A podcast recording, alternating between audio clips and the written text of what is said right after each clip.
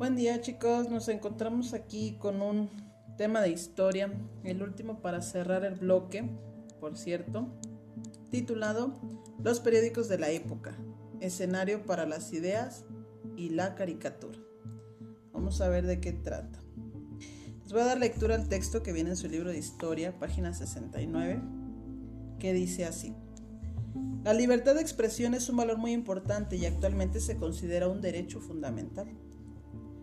La conquista de este y otros derechos fue posible en gran medida la generación de liberales que gobernó el país desde la Revolución de Ayutla. Durante el gobierno de Benito Juárez, se logró garantizar la libertad de expresión, lo que permitió la fundación de nuevos periódicos que empleaban textos y caricaturas para formular críticas y expresar ideas. La prensa ejerció su libertad de escribir y publicar lo que quisiera. Debido a ello, muchos políticos, funcionarios y eclesiásticos fueron objeto de críticas y hasta el mismo Juárez fue atacado en algunas publicaciones. Una de las disposiciones que tuvo gran importancia para la libertad de expresión fue el decreto del gobierno sobre libertad de imprenta, emitido por Benito Juárez y publicado en 1861 que determina lo siguiente. Número 1.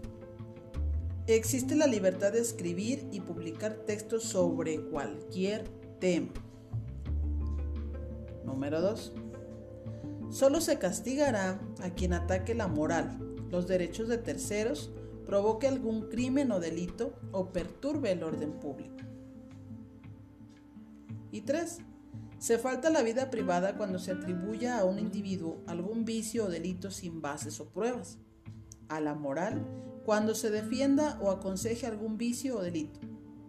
Se ataca el orden público cuando se aliente a los ciudadanos a no obedecer las leyes, a las autoridades legítimas o también a oponerse en ellas. Actualmente la libertad de expresión puede apreciarse en libros, periódicos, televisión, el radio, el internet, entre otros medios. Pero reflexionemos algo. ¿Cómo considerarían que sería México si no tuviéramos la libertad de expresar lo que sentimos, pensamos o queremos? ¿Qué cambiaría? ¿Qué es lo más importante que destacas del decreto emitido por Benito Juárez?